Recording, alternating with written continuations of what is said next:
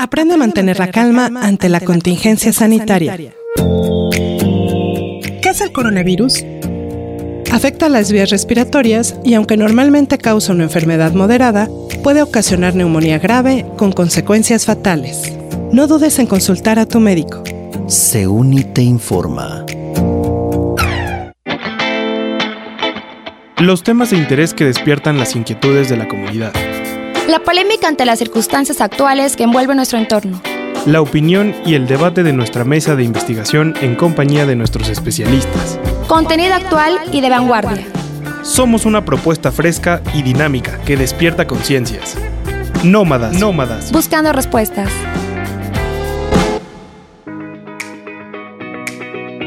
Toño, haz el favor de presentar al invitado de este día con el que vamos a platicar cosas bien interesantes como ya les dijimos hace un momento. Así es, pues nos acompaña Javier Castellanos, presidente de la Asociación Civil Dignificación Ciudadana. Javier Castellanos, bienvenido. ¿Qué tal, Toño? ¿Qué tal? Muy buenas tardes. Muchas gracias a todo el auditorio de CEUNI. Pues una vez más, con muchas ganas de estar con todos ustedes en esta excelente institución que nos ha cobijado y nos ha dado muchas facilidades para poder colaborar en muchas actividades. Muchas gracias por la invitación. 2020 nos eh, recibió con una palabra nueva en el vocabulario. Todo el mundo ya pronuncia y pronuncia, y pronuncia. coronavirus.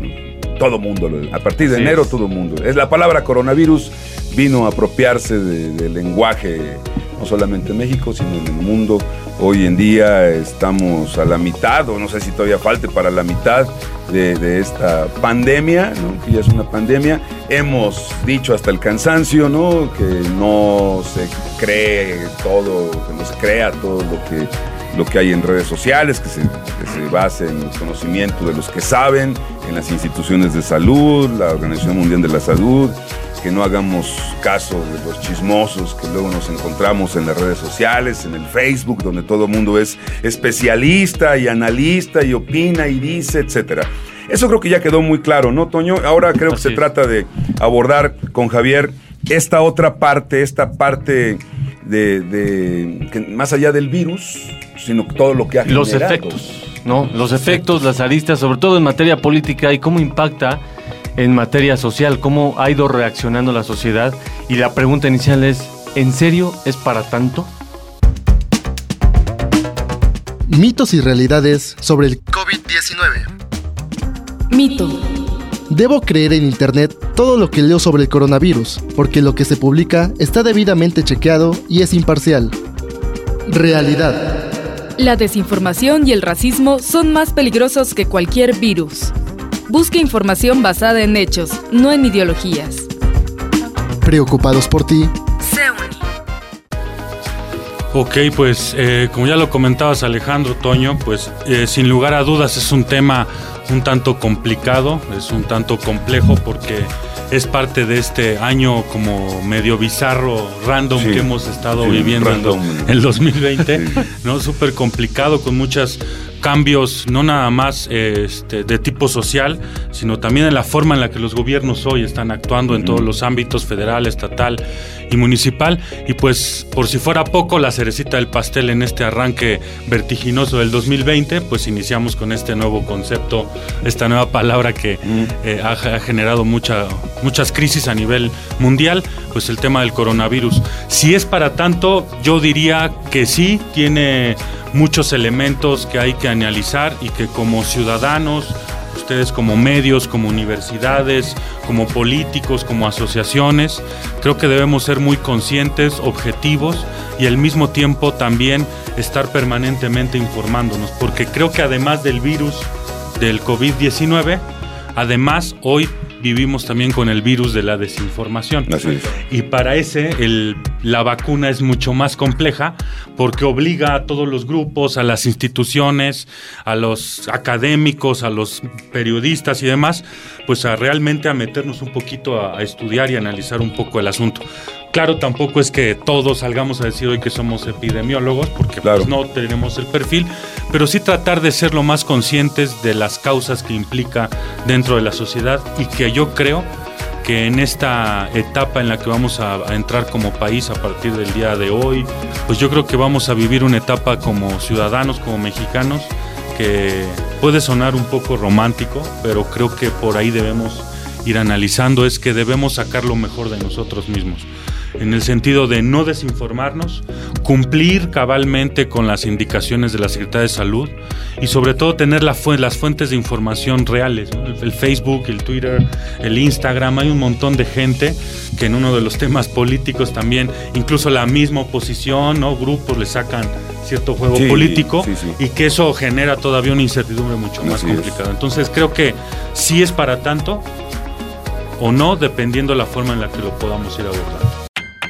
Recomendaciones para prevenir el contagio del COVID-19. Recomendaciones para prevenir el contagio del COVID-19. SEUNI te recomienda Lava tus manos con agua y jabón o desinféctate con alcohol. Al toser o estornudar, cubre tu boca con el brazo flexionado. Evita el contacto con personas que estornudan o tosen. Evita tocarte los ojos, la nariz o la boca. Evita saludar de beso o mano. Evita aglomeraciones en lugares cerrados. Evita tocar superficies que puedan estar contaminados. Consume alimentos bien cocinados. Recuerda, mantente informado y evita el pánico. Con información de la Organización Mundial de la Salud. Sé unidos con tu salud. Hay muchas corrientes que han salido, ¿no? Hay quienes dicen, no, es que la Organización Panamericana de la Salud eh, considera de 150 a 180 muertes diarias por fumar este, o muertes a causa del tabaco, ¿no? ¿Por qué darle tanta importancia a un tema como este cuando en comparación sus cifras pues son menores? Esa es una de las opiniones que ha surgido. ¿Cómo, qué, qué opinas al respecto? Déjame colgarme Sí, del, sí, sí. del- del comentario de Toño, eh, Javier, porque por otro lado está la gente, y hace rato, mientras llegabas, este, veíamos algunos videos ahí, ¿no? Y yo, antes de que llegara Toño, estaba viendo otros videos. Hemos visto gente que está en real pánico. Hay gente muy, este, reacia, que, no, que no cree, que no cree. Que es este complot o que es ciencia ficción, Sí, ¿no? sí, los reptilianos y el complot y este Una teoría corti- conspiratoria. cortina, cortina de humo y bla bla bla, ¿no? Y que no, que las, las- las fuerzas económicas. Sí o no, la verdad es que son temas que no manejamos. Lo que man- ¿Qué es lo que sí podemos manejar? Y por otro lado, ¿cómo ves esta polarización, complementando la pregunta de Toño, esta polarización de gente que dice no es cierto o de gente que dice no sí es cierto, incluso yo conozco o yo tengo el, el- el- el virus, ¿no? O sea, Vecinos, amigos. Sí, socialmente, ¿cómo nos vamos a poner de acuerdo?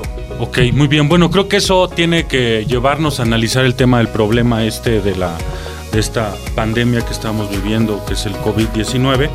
Y yo creo que podríamos analizarla entrando en materia bajo tres formas importantes. Uno, el tema específicamente social, cómo afecta este, este virus y las consecuencias de manera social.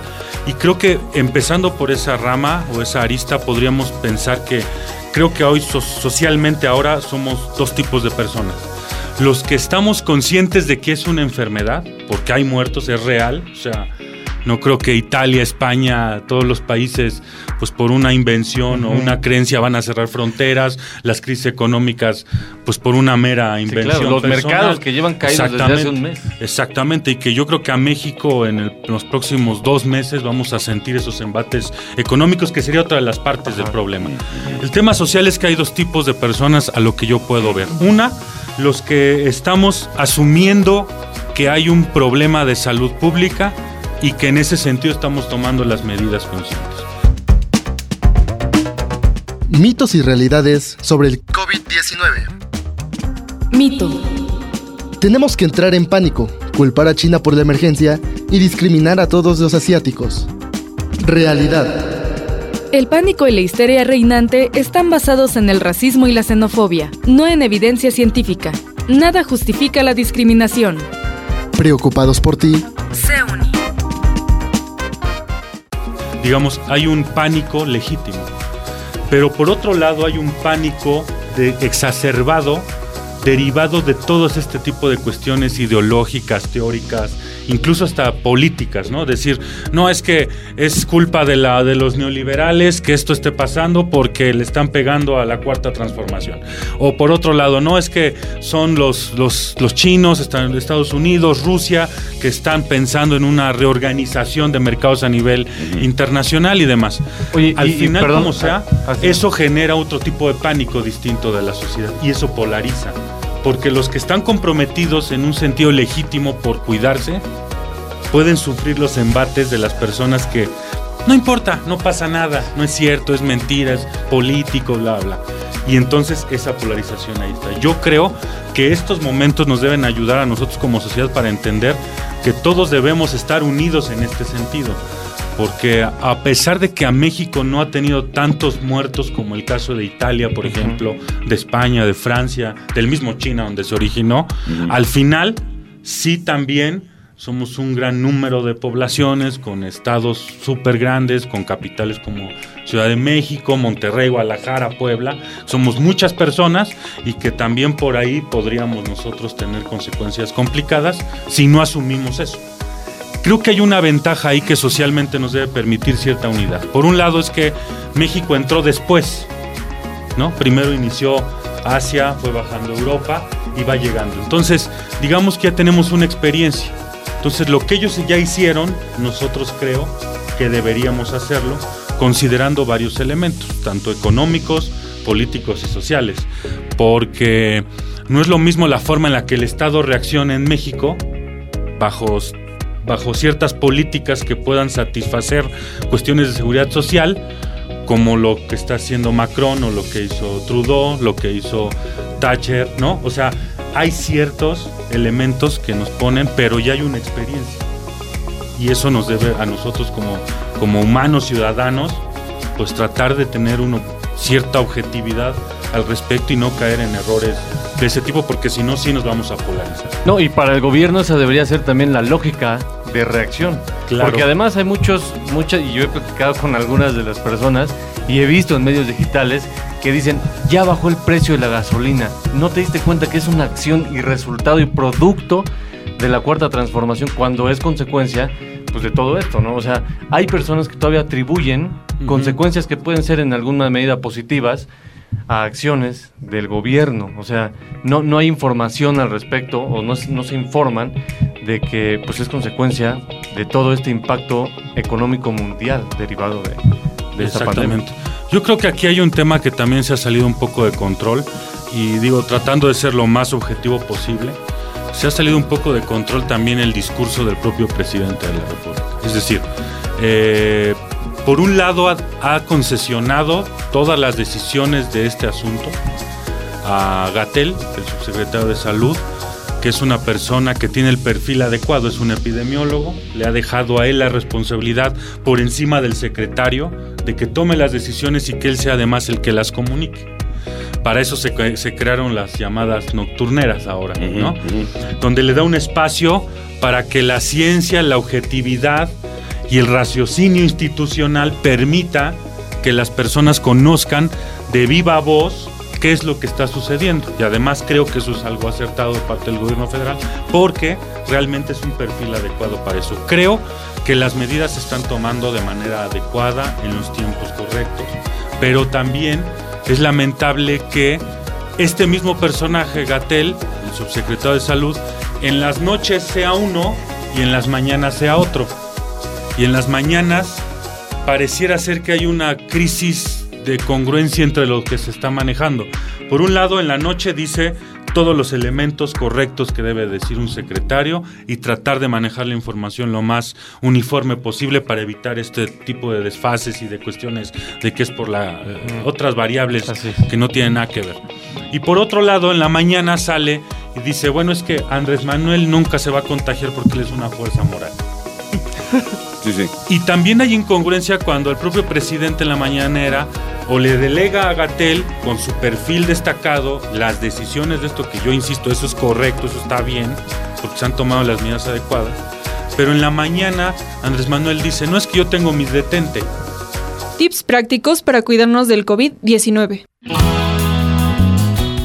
Lávate bien las manos y con frecuencia y evita tocarte la boca. la nariz o los ojos. Son medidas que ayudan a evitar menos infecciones, como la gripe y también funcionan con el COVID-19. Como medida óptima, te recomendamos frotar las manos con agua y jabón durante al menos 20 segundos. Si tienes fiebre, tos y dificultad para respirar y has viajado a alguna zona en la que se haya notificado la presencia del COVID-19 o si has tenido algún contacto cercano con alguien que haya viajado desde esas zonas, coméntalo con tu médico. En caso de ser necesario, utiliza un cubrebocas. Los cubrebocas pueden prevenir que contagies a otras personas. La, higiene, es fundamental. No olvides estar alerta ante los avisos oficiales. Así que ya lo sabes, en Seuni nos preocupamos por tu bienestar.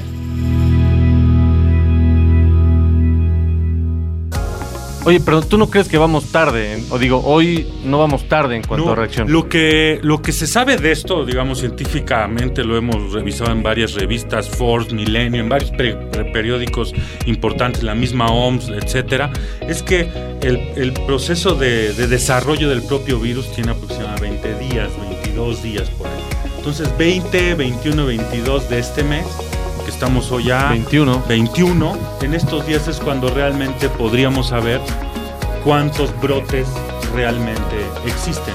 Para eso es la cuarentena que se viene, porque eso permitirá saber y evitar que la etapa 2 en la que estamos, que es la de infestación, que en estos 20 primeros días de los 20 explote casos ya efectivos, porque ahorita tenemos 448 sospechosos en la República. En estos días deberán saber si sí o si no, que es el periodo que tiene el virus para detonar. Entonces, la cuarentena es para evitar que si detonan, se propague y sea imposible. Porque ahí vendría otro asunto, además de los errores de comunicación del propio presidente, porque parece que, que él no le interesa, digamos, el, tema, lo minimiza como... Parece que cuando a Andrés Manuel le sacan un tema que le mueve su propia agenda, explota y no le gusta. no, le gustó el tema del paro de los estudiantes, no le gusta y minimizó el tema de las mujeres. Y hoy dice, no pasa nada, hay que ser morales, hay que, hay que combatir a la corrupción y eso va a evitar que te... Entonces son cosas absurdas cuando tienes un, subsecretario con el perfil adecuado que dice otra cosa. Entonces imagínate eso socialmente traducido, es como cuando estás en casa, ¿no? Vas con tu papá y le dices, oye papá, ¿me das chance de ir a una fiesta? Te dice, no, vas con tu mamá, sí, mijito, vete. sí. es como, eh, o sea, mandas un doble discurso, que no genera la certeza adecuada para él. Oye, Javier, con esto que me estás diciendo, que, que estás comentando, sí. Em, mucha gente coincide contigo en esta percepción de la autoridad y cuando llega el momento de tomar medidas estrictas, medidas mucho más estrictas, porque de momento estamos viendo a la gente como muy laxa, no vamos a esperar. Hay gente que está de acuerdo contigo y dice, sí, se están tomando las medidas adecuadas. Hay gente que dice, no, porque por ejemplo, Italia se confió y miren, ¿no? En cambio, eh, Rusia así cerró fronteras y así tomó medidas y miren, ¿no? Y México, ¿por qué no ha cerrado fronteras? Y México, ¿por qué no estamos en cuarentena? Y la autoridad dice, por esto y esto no es momento, todo a su tiempo, etcétera. Cuando, cuando llegues, para empezar, ¿no? Eh, hay gente que, opina diferente, sí, ¿no? Y por otro lado, qué tanto cuando llegue el momento de tomar medidas extremas, pues la gente va, a tener la confianza o la credibilidad en la autoridad para hacerle caso, ¿no? Cuando realmente a lo mejor sí, sí, haga falta. Exactamente. Yo creo que aquí hay un tema que, lo que yo le llamaría un tema de balance, de ser lo más ecuánime posible. Sin duda la, actividad de gobernar y sobre todo un país como México, con una sociedad tan diversa, con, con condiciones económicas, sociales, pues muy complejas y muy hiperdiferenciadas, es, cada vez es más difícil la capacidad de gobierno. Creo que también ese discurso que, comentas, este, Alex, es que yo lamento un tanto lo que pasa con, con muchas de las oposiciones en el país.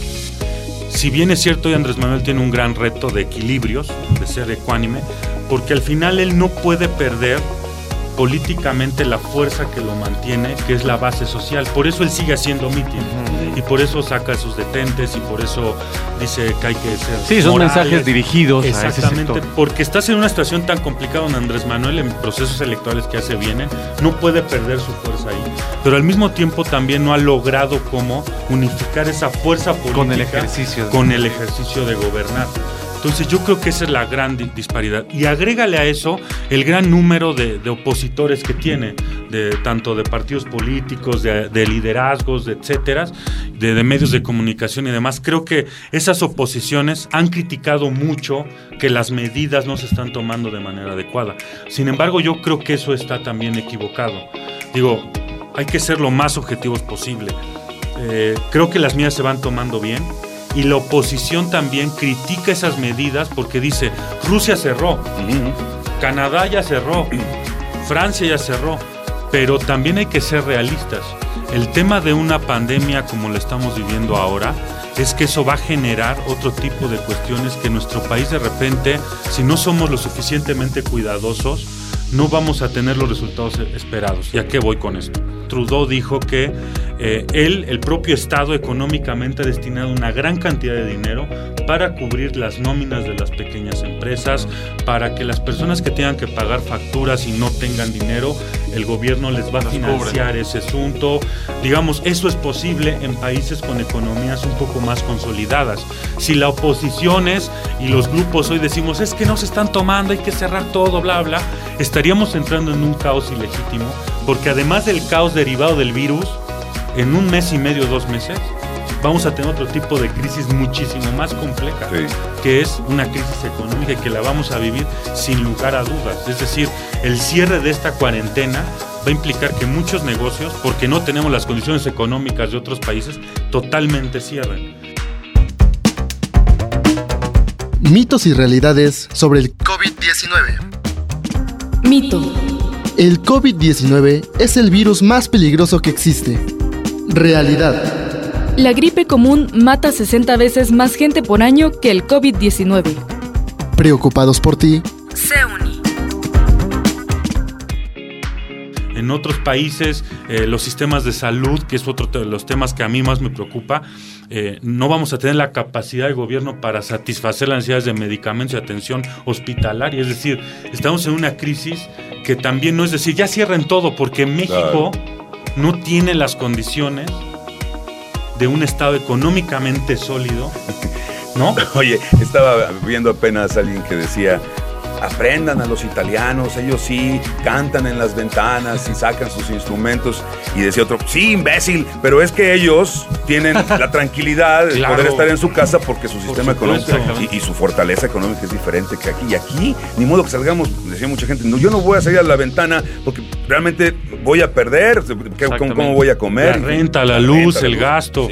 No, o sea, yo creo que, y además, a ver, el, el 60% del Producto Interno Bruto de México se deriva de las pequeñas y medianas empresas. Si no es que hasta un poco más.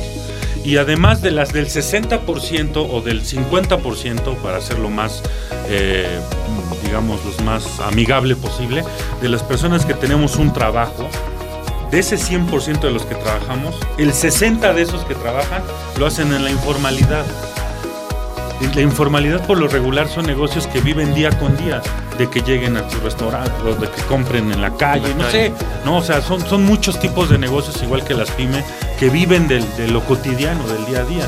Y si no tienes un estado sólido, imagínate hacer un llamado a cerrar todo, no aguantaríamos, o sea, económicamente. Pero, pero también si se esparce, digamos, ese virus y, y se da Por un contagio supuesto, masivo, tampoco hay el, el- el sistema de Por salud supuesto. para poder soportarlo. Que eso yo creo que es lo más alarmante. Mira, en, en China diario mueren aproximadamente 28 mil personas por otro tipo de cuestiones. 28 mil personas. Diario. Entonces el coronavirus realmente no modificó la tasa de mortalidad en China.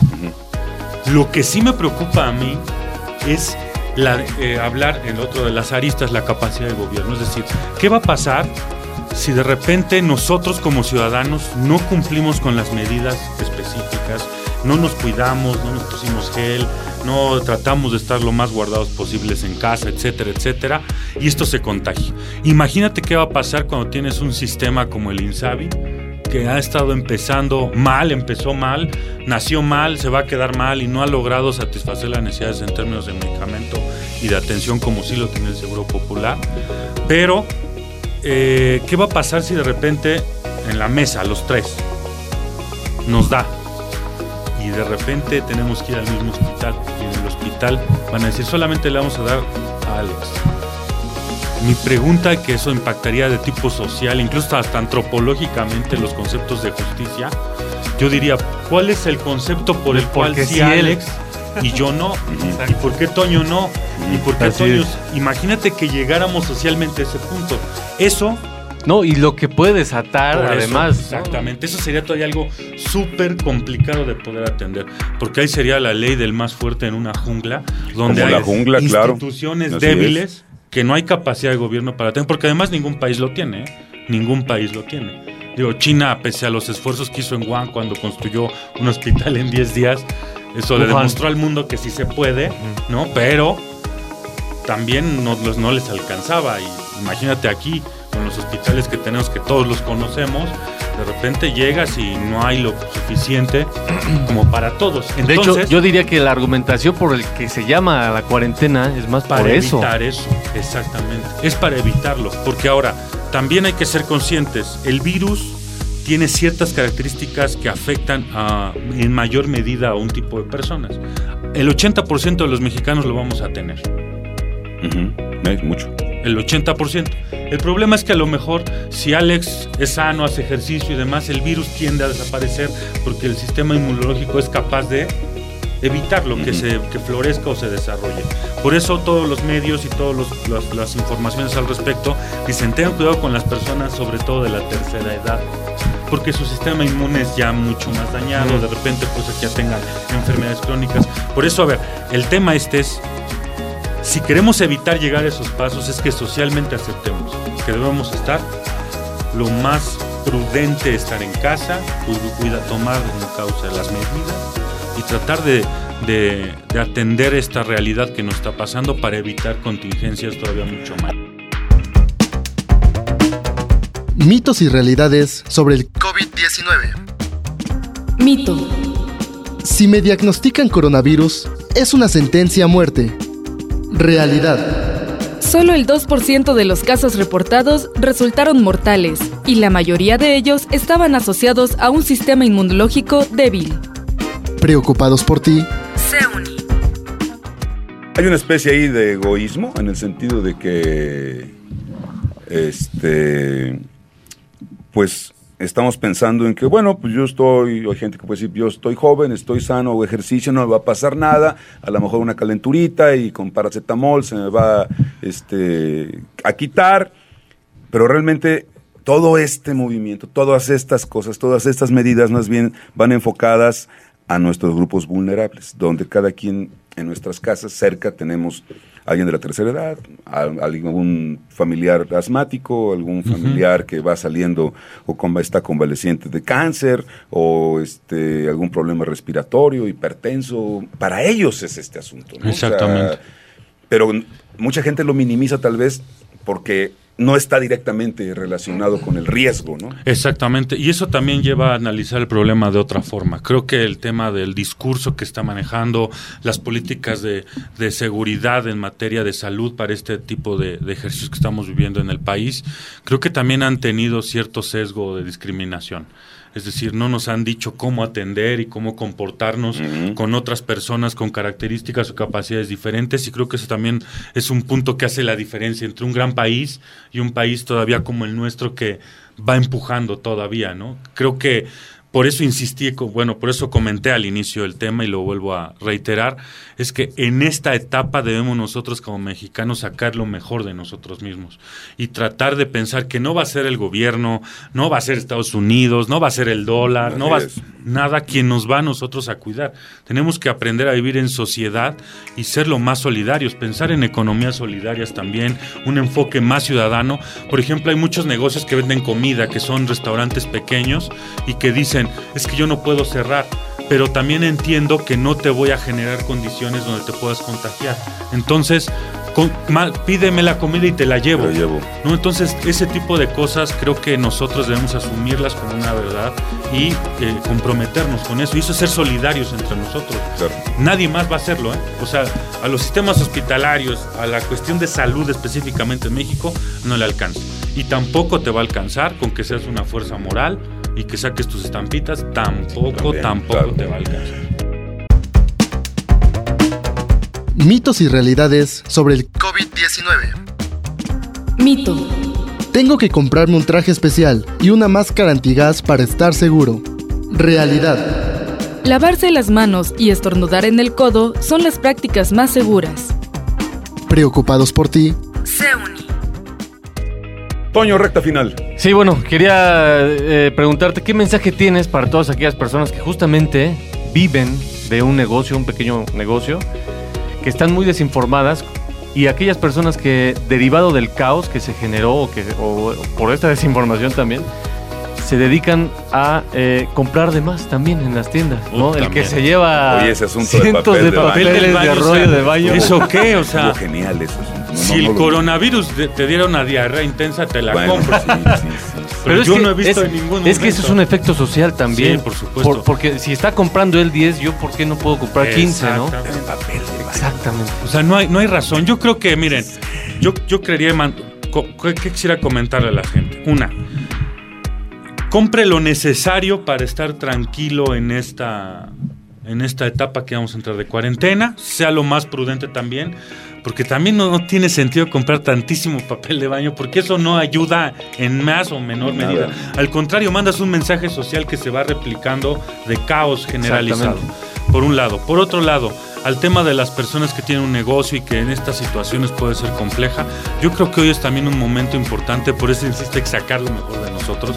Creo que en esta etapa, muchos de los negocios que tal vez no le apostaban al tema tecnológico, de redes sociales, de venta por internet, creo que hoy tienen que voltear y tomar medidas al respecto. Decir, ¿sabes qué? Pues no me gusta, pero pídeme algo y te lo, te lo llevo o busco mecanismos distintos a través de las plataformas que hoy tenemos y que además son grandiosas, eh, que puedan ellos también incursionar en otro tipo. Creo que a las crisis hay que verlas como áreas de oportunidad para encontrar alternativas distintas para el desarrollo y en ese sentido poder buscar cómo solucionar estos problemas económicos que se les vienen a ellos. Y socialmente, pues, si, si ves una noticia, porque, híjole, no sé si ya les llegaron miles de cadenas en. Sí, claro. Que vean esto, ya pasó esto, y que no sé qué, etcétera. Eso no hay que hacerle caso. Mejor métase a las páginas de la OMS, métase a las páginas De la Secretaría. Incluso en Twitter, en, en todas las páginas te están informando, pero con, con información lo más acercada a la realidad posible. Y por otro lado también, este, por las personas que, que te- que profesamos algún tipo de religión, sí ser lo más prudentes también porque eh, hay que ser conscientes de que es una parte espiritual estar bien, pero también hay cosas objetivas, científicas, que requieren otro tipo de atención. Platicaba con Toño hace rato. No sabemos estar en nuestras casas. Así es. No sabemos qué hacer con las personas que tenemos junto. ¿no? Entonces la gente se vuelca a las redes sociales a publicar cualquier cantidad Cualquier de Sí. ¿no? Porque la gente eh, en mi casa, pero ¿y ahora qué, ¿Qué hago? hago? ¿Cómo, cómo interactúo? Estamos tan acostumbrados a, a- ¿Quién eres, no? Estamos tan acostumbrados a las redes sociales, a ese tipo de tratos, Sí. a ese tipo de convivios, a ese tipo de amigos, ¿no? Exactamente. Estoy entrecomillando amigos, que cuando realmente tenemos a seres humanos, familiares, es, de cerca, no sabemos qué hacer. Sí, y yo creo que la crisis es buena. No sé si ya vieron lo que está pasando en, en Venecia, por ejemplo. Sí. Como cerraron Sí, el turismo sí. O sea, otra la- vez, la- como las que un especies animales Sí, regresan ahí. regresando. Las ciudades sin Digamos, smog. Estar en casa nos permitiría, yo creería dos cosas. Uno, el tema personal de introspección, ver qué estamos haciendo, hacia dónde tenemos que ir. Si tenemos algún proyecto, pues repensarlo, ¿no? Reencontrarnos con nosotros mismos. Puede sonar cursi, pero creo que a lo mejor esto también es algo para que demostremos qué tan grande como país somos nosotros. Y no es culpa del presidente, ni del gobernador, ni... Es culpa de nosotros, qué tanto nosotros estamos dispuestos a congeniar en casa, hacer actividades al aire libre, buscar otro tipo de alternativas y a lo mejor pensarlo es, es- es tal vez filosóficamente que esto sea un llamado de la propia tierra, decir, a ver, listo un respiro, bájenle todos, ¿no? Puede ser que por ahí, ¿no? O sea, también la crisis genera cosas positivas. Yo soy Blanca Ligia Franco de Martínez, aunque ya no soy de nadie. Solterita y con gemelos. En el mundo de la farándula, yo soy doña anciana decrépita. Hoy me tomé el canal de la puya para hacer periodismo nato de ancianato. Vengo a hablarles del COVID-19, es del coronavirus, el dolor de cabeza del mundo entero. Tiene a los chinos de las chinas encerrados en sus casas, los supermercados vacíos, el dólar Carísimo, carísimo. Y ya le hicieron hasta una champeta. ¿Cómo les parece, ah? Usa tu tapaboca, lávate bien las manos. Esto no cuento chino. Óigalo usted, mi hermano. En fin, este es el tema del momento. Se ha dicho de todo y tenemos miedo. Pero pongámonos serios. Aquí les traigo estos tips para que sepan qué tienen que hacer para cuidarnos a nosotros los viejos. Arranquemos con los tips. El primero, mejor de lejitos. Ya sabemos que nos aman, pero es mejor dejar los besitos y los abrazos para después. Segundo, protegerse en ustedes es protegernos a nosotros. Si están enfermos de gripa, es mejor que no visiten los abuelos. Pero cambien la visita por unas llamaditas para que no nos sintamos tan solitos. Tercero, muestren la berraca información. Hablen con nosotros para saber los cuidados que tenemos que tener. No nos dejen por allá arrumados como si fuéramos unos trastos viejos. Así yo puedo convencer a mis amigas de Anolaima que se laven las manos o que consulten a un médico si se sienten muy mal. Cuarto, no todos llegan a los 80 años tan bellos y tan sanos como yo. Así que si sus abuelos dependen de usted, cuídenlos. Y cuando los cuiden, usen siempre tapabocas. Recuerden, solo cuando tengan que cuidarnos a nosotros o a algún enfermo. No abusen del tapabocas. Y eso sí, lávense las manos antes y después de estar con nosotros. Quinto, lo mejor es que evitemos sitios con mucha gente. Como Dios está en todas partes, es mejor que veamos la misa por televisión y que sean los nietos los que hagan las filas en los bancos. En los bancos. Sexto, es muy importante que mantengan muy limpia la casa, sobre todo en esos lugares donde hayan tosido y hayan estornudado. Séptimo, todos debemos evitar hospitales y centros de salud, especialmente urgencias. Ay, no. A menos que tengamos síntomas muy fuertes o no sea posible que el médico visite las casas. Octavo, tienen que estar pendientes de los signos de alarma. Si nos da fiebre y no se quita con pañitos de agua fría, si tenemos dificultades respiratorias o alteración del estado de conciencia, que nos hagan sentir como mareados o o deso- desorientados. Es importantísimo que corran a buscar un profesional. Noveno, este es el momento para estar más atentos que nunca. Ponerle cuidado a nuestras enfermedades. Hipertensión y la diabetes pueden ser agravantes con este virus. Por eso es importantísimo mantenerlas controladas. Ayúdenos, por favor, a que no se nos olviden las pastillas. Décimo, aunque hay mucha información que nos hace entrar en pánico, es importante que guardemos la calma, tranquilos, tranquilos, tranquilos. Enfoquen todos los esfuerzos a cuidar de nosotros, los abuelos, que somos los que realmente estamos en riesgo. Y no se olviden de los consejos de la abuela, porque siempre las abuelas tenemos la razón. Los mayores mandamos. Felicidades, bendiciones para todos y que el coronavirus no les llegue a ninguno. Chao, mis amores. La Puya fue escrito por Natalia Pedraza Bravo, periodista de la sección Vivir del Espectador y producido por el equipo de La Puya, Ecuador. La champeta del coronavirus es del cantautor y productor José Queset Primera y los arreglos musicales de George Andrés en el beat. Nos vamos, Toño. Mi querido muchas Alex. gracias. Javier Castellanos, muchas gracias, por, Muchas tu- por gracias. tu aportación y por Muchas tu gracias, visita, Alex. porque el chiste de este podcast era hablar del coronavirus, pero desde la otra, la, la otra parte, el, el otro lado de la moneda del que poco se habla, ¿no? Entonces creo que hoy ha sido bastante este, ilustrativo y bastante eh, mucha aportación lo que nos has Gracias, traído. Te agradecemos mucho. Y concluimos con que sí es para tanto. Sí es, sí es para tanto. Ahí está. Sí Vámonos. es para tanto. Gracias. Fuga. Gracias. Gracias. Placer. COVID-19. Aprende a diferenciar los síntomas para que no entres en pánico. Gripe, fiebre, tos, moco, estornudos, vómito, diarrea, cuerpo cortado. Resfriado, tos, congestión nasal, estornudos, dolor de garganta, malestar de garganta. COVID-19. fiebre, tos, dificultad para respirar, flema amarilla o verdosa, cansancio o debilidad y principios de neumonía. Mantente alerta ante los avisos oficiales. Sigue las indicaciones que los ministerios de salud recomiendan. Evita la información de dudosa procedencia. Seuni es salud. Sigue nuestros temas de actualidad. Escucha la opinión de nuestros especialistas. Despierta tu conciencia generando conocimientos. Infórmate y conoce. Seuniradio.com No dejes de escucharnos.